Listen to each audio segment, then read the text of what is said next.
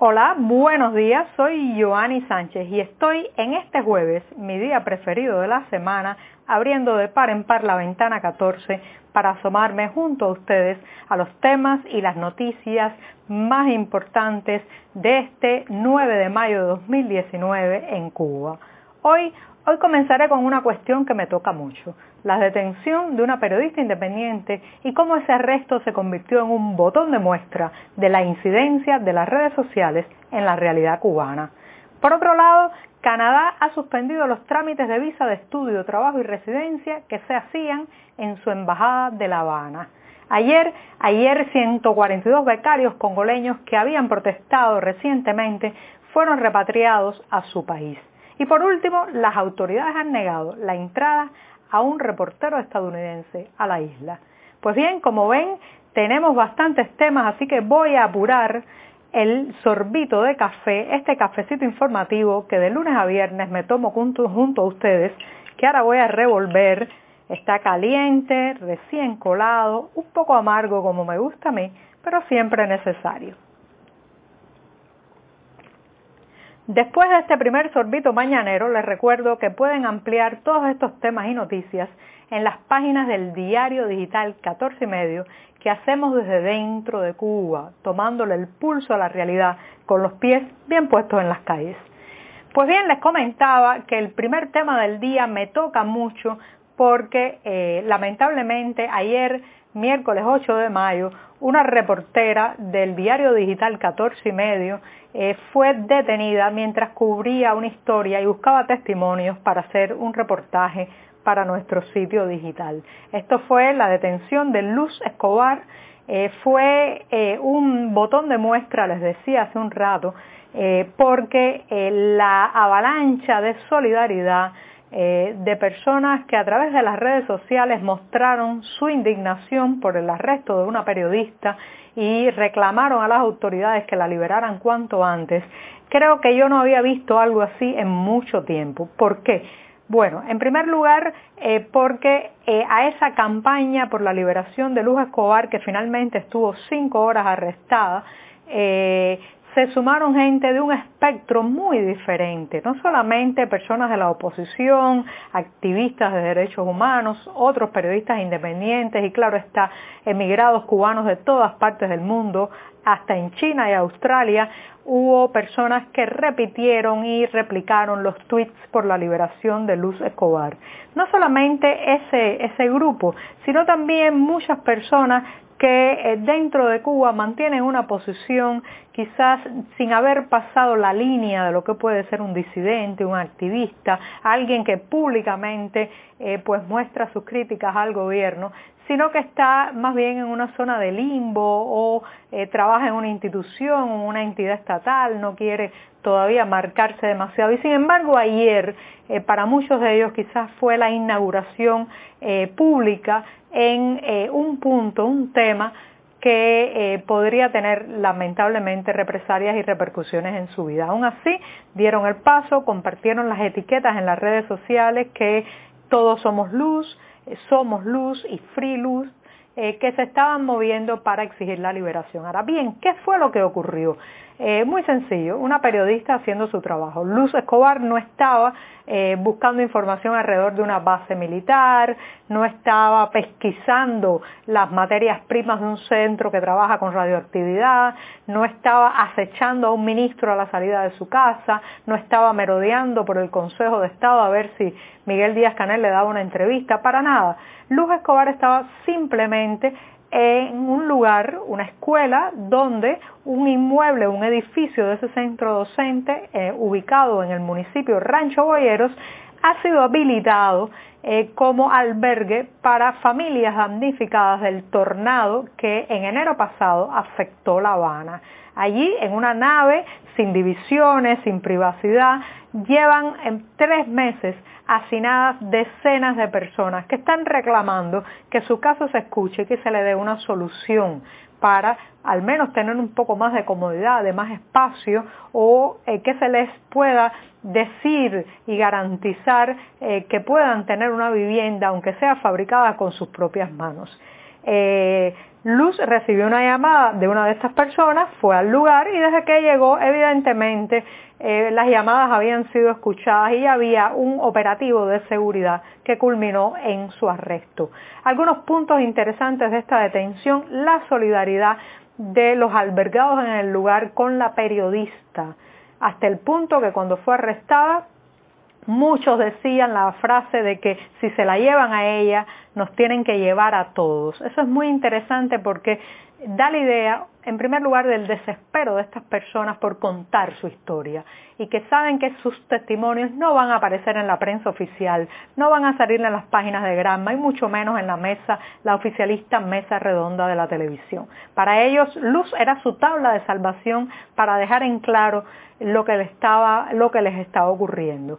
Entonces, la solidaridad de ellos muy interesante, pero también eh, cómo inmediatamente llegó una patrulla policial, la arrestaron y la llevaron a la estación de Santiago de Las Vegas, como si estuviera cometiendo un delito. Allí también ocurrieron algunos sucesos importantes. En primer lugar, eh, bueno, eh, le recriminaron que trabajara como periodista sin credencial. Eso en Cuba es un absurdo porque el oficialismo solo entrega credenciales de prensa a los corresponsales extranjeros muy filtrados y muy acreditados en la isla y a los periodistas oficiales. Los medios independientes no somos reconocidos como prensa y como tal se nos segrega se nos elimina de la posibilidad de tener un permiso para ejercer el trabajo. Así que pedirle a un periodista independiente que tenga una acreditación es algo eh, que sencillamente no, no es posible en las circunstancias actuales de irrespeto a la prensa independiente. Y otro detalle, este casi rozando lo humorístico, es que Luz Escobar pasó cinco horas en ese lugar eh, a la espera de que llegara un oficial de la seguridad del Estado, la policía política, que la atiende para que le hiciera el interrogatorio. Pues bien, el hombre nunca pudo llegar porque no tenía gasolina para su moto. Así que la crisis económica está golpeando también a la policía política. El resumen es que gracias a la presión en las redes sociales, eh, cinco horas después de su arresto, Luz volvió a caminar por las calles de La Habana y está más decidida que nunca a seguir haciendo periodismo. Pues bien, me he extendido en este primer tema porque creo que tenía muchas aristas que había que contar, pero me voy rápidamente a una noticia que tiene que ver con la migración, una pésima noticia para muchos cubanos. La Embajada de Canadá en La Habana ha anunciado este miércoles que suspendió la mayor parte de sus servicios, entre ellos los más importantes, todos los trámites para visa de turismo, trabajo y entrevistas. Esto es una medida que toma Canadá eh, después de reducir mucho personal diplomático y como en respuesta a los incidentes de salud que han sufrido eh, los funcionarios canadienses en La Habana, al igual que los diplomáticos estadounidenses, en eh, todo este fenómeno que se ha conocido en la prensa internacional como los ataques acústicos o los ataques sónicos. No hay respuesta todavía de las autoridades cubanas de qué pasó pero lo cierto es eh, que Canadá prefiere ser cauteloso y ha eh, retirado a mucho personal y ahora ha suspendido las visas. ¿A quién afecta esto?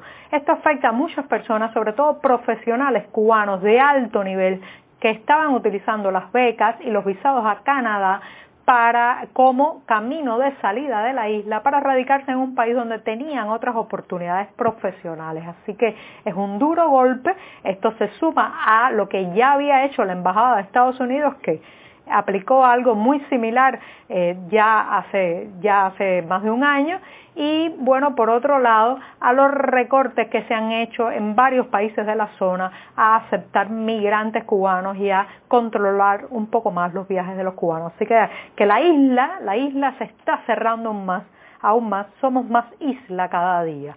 Y bien, me voy eh, con eh, la tercera noticia que eh, tiene que ver con los becarios congoleños. Recuerden que recientemente, hace varias semanas, un grupo de estudiantes congoleños protestaron con fuerza en La Habana por el retraso en sus pagos, llevaban más de 27 meses sin que su gobierno les pagara los estipendios estudiantiles. Se quejaban además de las malas condiciones de los albergues y de las universidades en Cuba, especialmente de la Facultad de Medicina donde estudiaban, y esta protesta se volvió viral por unos videos que se filtraron donde se veía un despliegue policial y una represión desmesurada eh, con perros, militares armados, tropas de choque contra estudiantes desarmados. Pues bien, después de eso, al menos 200 estudiantes fueron recluidos eh, en un lugar próximo al aeropuerto de La Habana, donde se les tenía en un régimen de carcelario y ayer 142 de ellos fueron repatriados a su país. Las autoridades cubanas dicen que fueron repatriados porque pasaron la línea roja eh, pero los medios oficiales cubanos han contado la noticia de manera muy fragmentada. Los estudiantes eh, se han quedado sin la posibilidad de concluir sus estudios médicos, se han ido sin el diploma universitario y por otro lado, eh, pues siendo víctimas de una represión policial que invadió un campus universitario. Porque ojo, en Cuba en Cuba no se respeta la autonomía universitaria. La policía y los cuerpos armados pueden entrar en cualquier momento a cualquier campus del país. Me voy rapidito con una noticia de un reportero estadounidense, eh, este reportero que escribe para el periódico The Washington Blade, es uno de los periódicos más relevantes del movimiento LGBTI en Estados Unidos, ha sido eh, eh, regresado a su país, se le impidió la entrada a la isla, especialmente porque las autoridades temen que quiera participar en la marcha independiente que ha convocado esta comunidad para el próximo sábado a las 4 de la tarde en el Parque Central de La Habana. Sí, en el mismísimo Parque Central, la aurícula izquierda del corazón de La Habana Vieja. Y allí está, eh, probablemente eh, pensaron que este reportero iba a participar. Esta convocatoria es una convocatoria alternativa que responde a la cancelación de la marcha que el 17 de mayo debería haber organizado el CENESEX, el centro que dirige eh, Mariela Castro, la hija de Raúl Castro, pero que ha sido cancelada, según Mariela Castro, porque la marcha se iba a utilizar por intereses extranjeros. Pues bien, eh, ya saben, el Parque Central de La Habana el sábado a las 4. Y con esto, con esto me despido. Muchas gracias.